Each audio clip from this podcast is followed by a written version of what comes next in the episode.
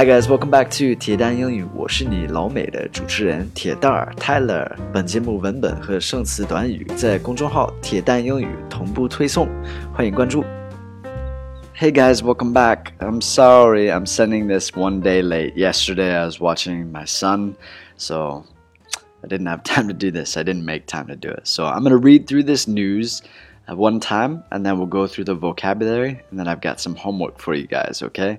要先读一遍这个文章，这个新闻，然后再讲一些这些关键词儿，然后再给你们留一些作业。All right, so here we go. A website that hosted an Abduction 101 forum linked to a 28 year old suspect in the kidnapping of a Chinese scholar at the University of Illinois bills itself as the most popular sexual fetish networking site on the internet. And it has faced pressure in recent months to be clearer about not tolerating behavior that could be regarded as criminal. Brendt Allen Christensen, who earned a master's degree in physics from U of I this year, is charged in the June 9th abduction of 26 year old Yingying Zhang, who investigators believe to be dead. The federal complaint says Christensen's phone was used on April 19th to visit the FetLife.com forum, including a view threads titled Perfect Abduction Fantasy and Planning a Kidnapping.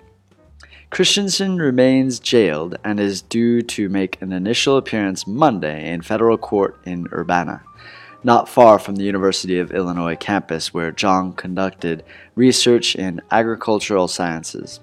Christensen, who is from neighboring Champaign, was arrested Friday after agents monitoring him heard him tell someone he had kidnapped Zhang and held her against her will. Okay, so let's go through these words. I think I picked about 10 words that are very worthy of, of learning. I'm going to use English to describe these words. If you need to see the Chinese, it's written down below, okay? So the first word is abduction.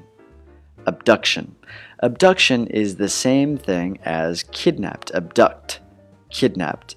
So it's when you take somebody, when you take somebody against their will. They don't want it, and you take them.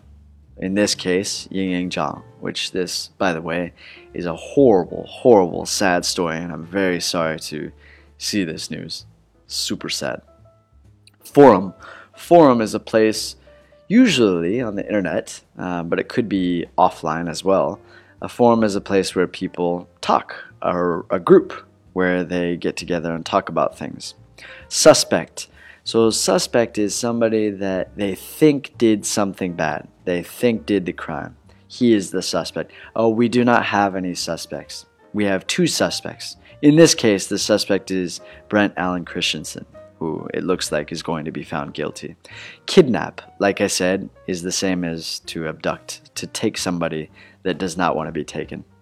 Fetish, this is a very interesting word. Fetish means, usually when we say fetish, it's when not very many people, it's like a small amount of people like something, and it's usually to do with uh, sexual behavior. So you guys can look at that as a very interesting word. Tolerating. So tolerate. This is a very cool word. Uh, tolerate is like to allow. So like when a child is ha, has bad behavior, you could say I could not tolerate this behavior. Like I'm not going to accept this behavior. Tolerate. To take something. Investigator. Investigator are the police officers that investigate crimes. They go and try to find out who did what in a crime, uh, in a murder or some criminal case. Fantasy. Fantasy is some sort of made up illusion, something that you, you fantasize about. It's my fantasy. Or fantasy is also a kind of movie, like the cartoon kind of movies that are about things that are not true. A fantasy.